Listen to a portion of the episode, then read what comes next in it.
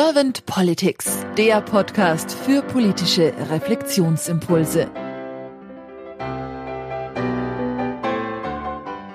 Herzlich willkommen zu einem neuen Podcast von Servant Politics. Mein Name ist Claudia Lutschewitz und ich spreche heute Morgen mit Uta Dani. Guten Morgen, Uta. Guten Morgen, Claudia. Schön, dass ich hier sein darf.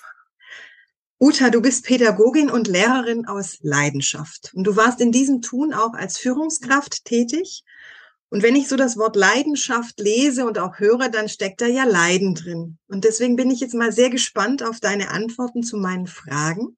Und wenn du keine erste Frage an mich hast, dann würde ich erstmal starten. Ja, wunderbar. Ein Kopfnicken und ein Bestätigen. Gut, dann gehe ich gleich in Medias Res. Uta, wenn du über die Aufgabe von Politik nachdenkst, was ist für dich die Aufgabe von Politik?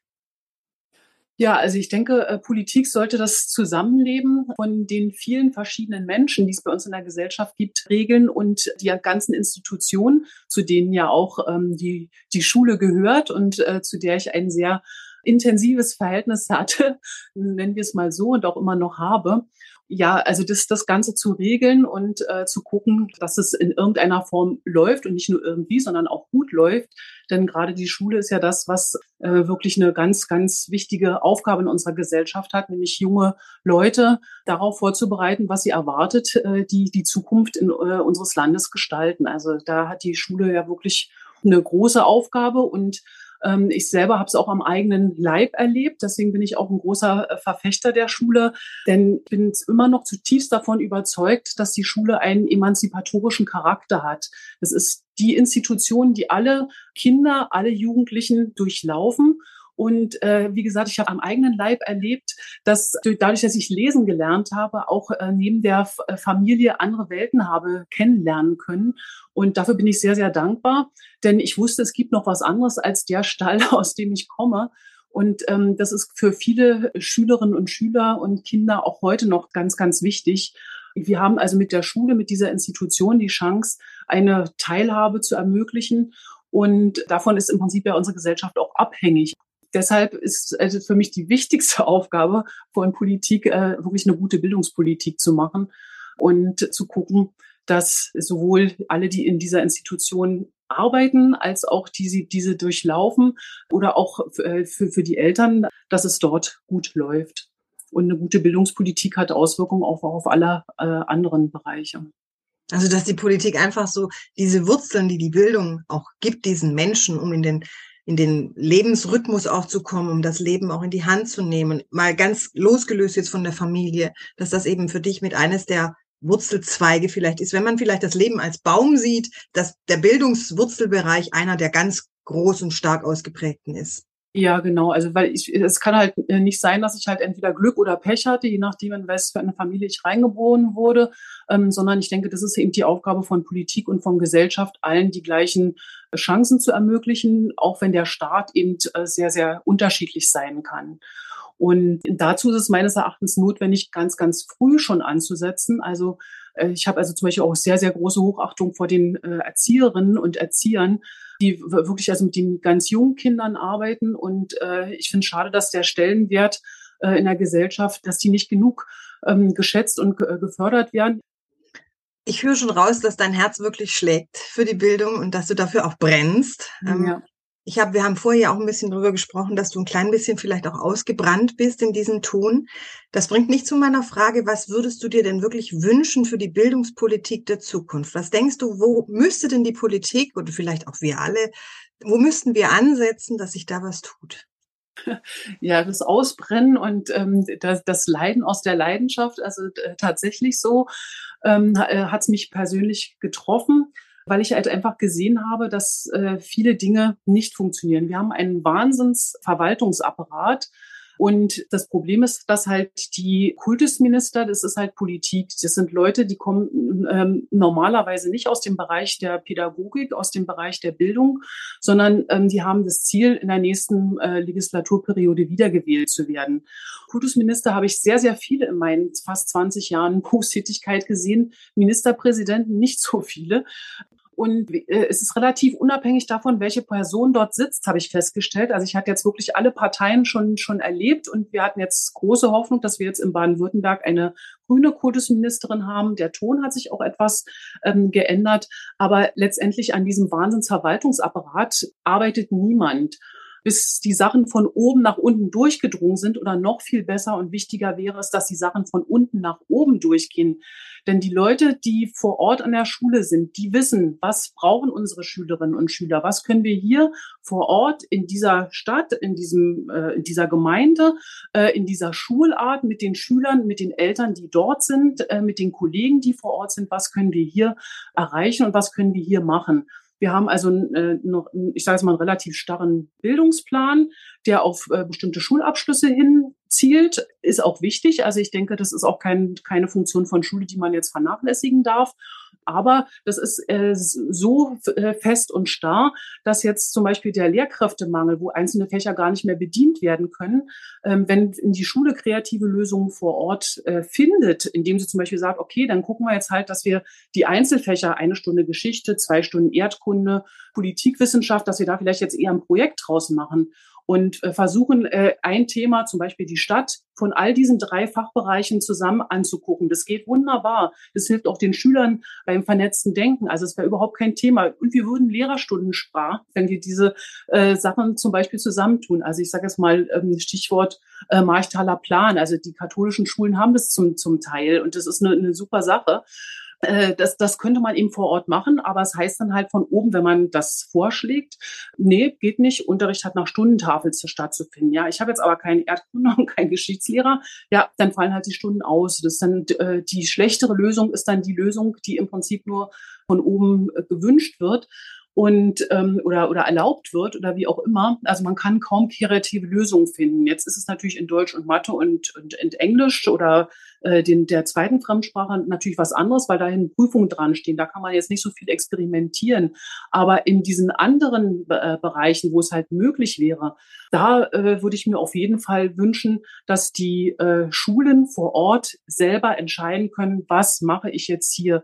Brauchen oder brauchen meine Schülerinnen jetzt zum Beispiel vielleicht eine ganz andere äh, sozialpädagogische Betreuung? Ähm, was, was für Netzwerke habe ich? Was für, für, für Menschen brauche ich außer den Lehrern noch?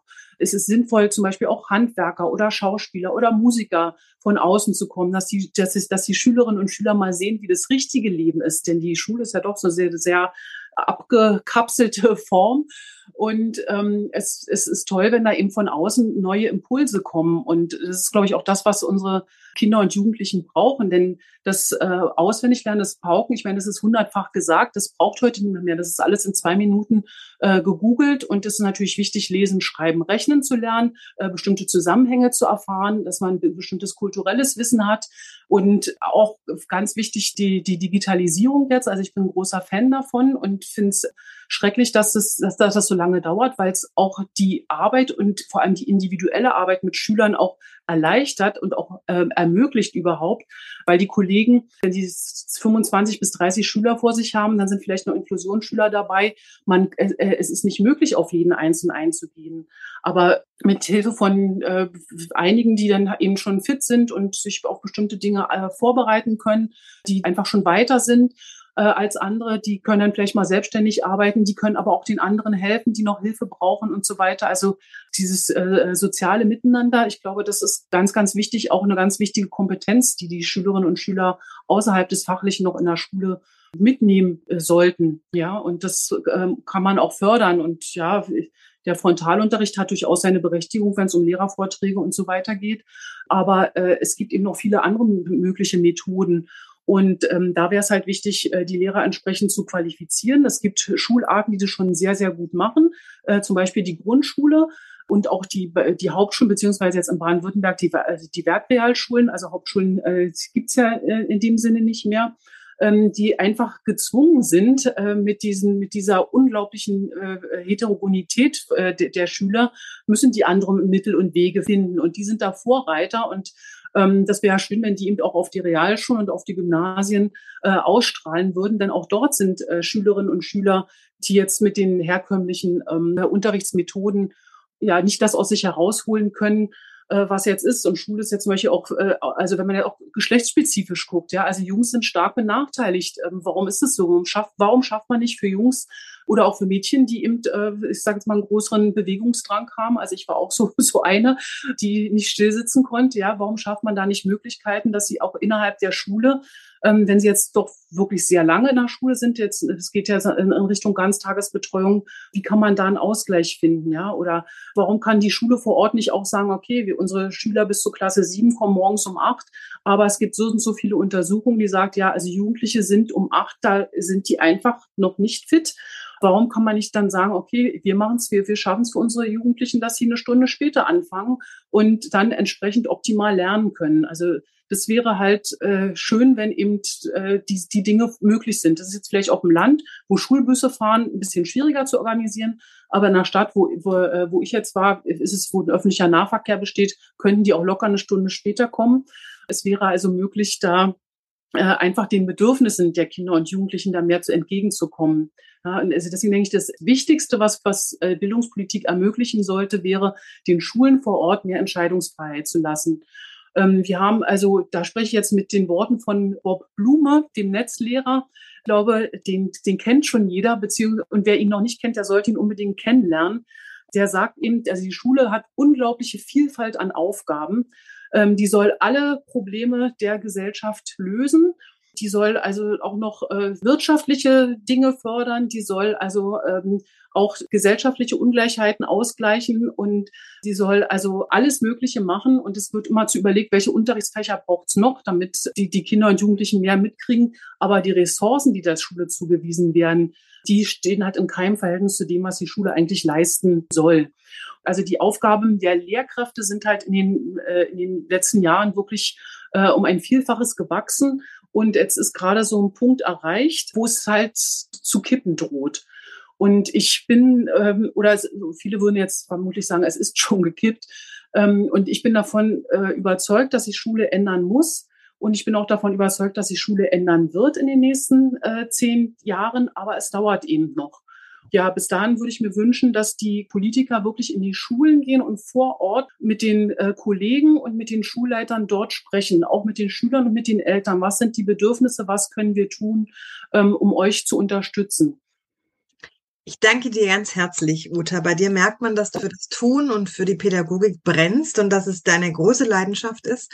Und ich danke dir sehr für deine Impulse und für die Zeit, die du dir genommen hast. Und dann sage ich einfach mal, bis bald.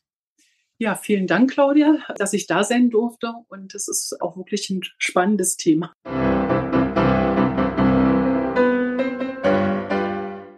Servant Politics gibt's auf Spotify, Apple Podcasts und überall, wo es Podcasts gibt. Abonniert uns gerne und hinterlasst uns eine Bewertung.